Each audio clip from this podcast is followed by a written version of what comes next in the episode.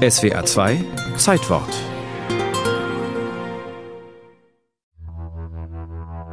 Das bedeutete damals, dass eine schon länger bestehende Idee, dass Krankheit nicht als Waffe eingesetzt werden sollte, ab diesem Zeitpunkt auch geltendes Völkerrecht war.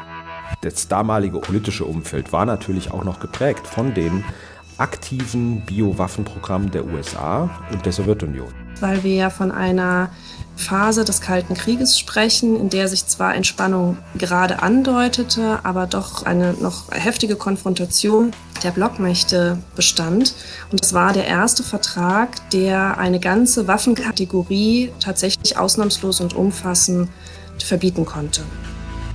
Die USA hatten 1969 als erste auf biologische Waffenforschung verzichtet. I have decided that the United States of America will renounce the use of any form of deadly biological weapons. US-Präsident Richard Nixon bemühte sich um ein weltweites Übereinkommen. Im Frühling 1972 wird die Biowaffenkonvention unterzeichnet.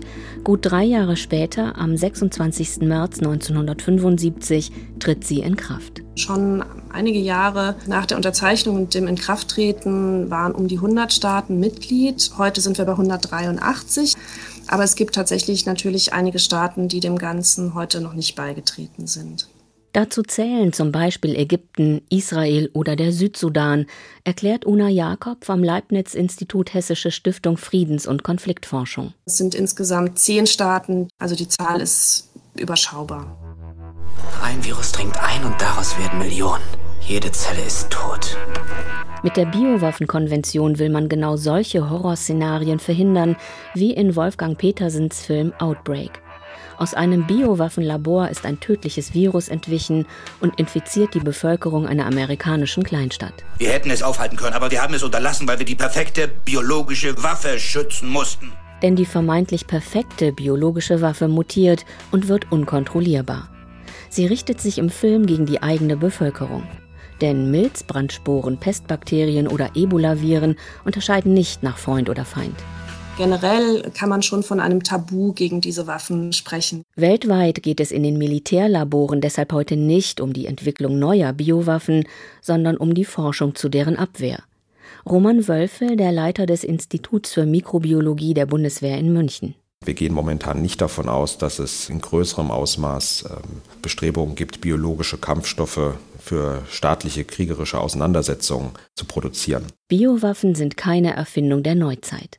Schon die Tataren sollen im 14. Jahrhundert Pestleichen in die von ihnen belagerte Stadt Kaffa am Schwarzen Meer katapultiert haben. Damit wollten sie die Bewohner zur Aufgabe zwingen. Das wäre so ein Beispiel. Ein anderes Beispiel ist in Nordamerika zur Zeit der Besiedelung der USA, wo Ureinwohner bewusst mit pockeninfizierten Decken krank gemacht wurden. Wir müssen uns gegen die anderen Wahnsinnigen zur Wehr setzen, die biologische Waffen entwickeln. Die Expertinnen und Experten schätzen die Gefahr eines Biokrieges derzeit als gering ein. Die Biowaffenkonvention hat ein Wettrüsten mit Viren und Bakterien verhindert.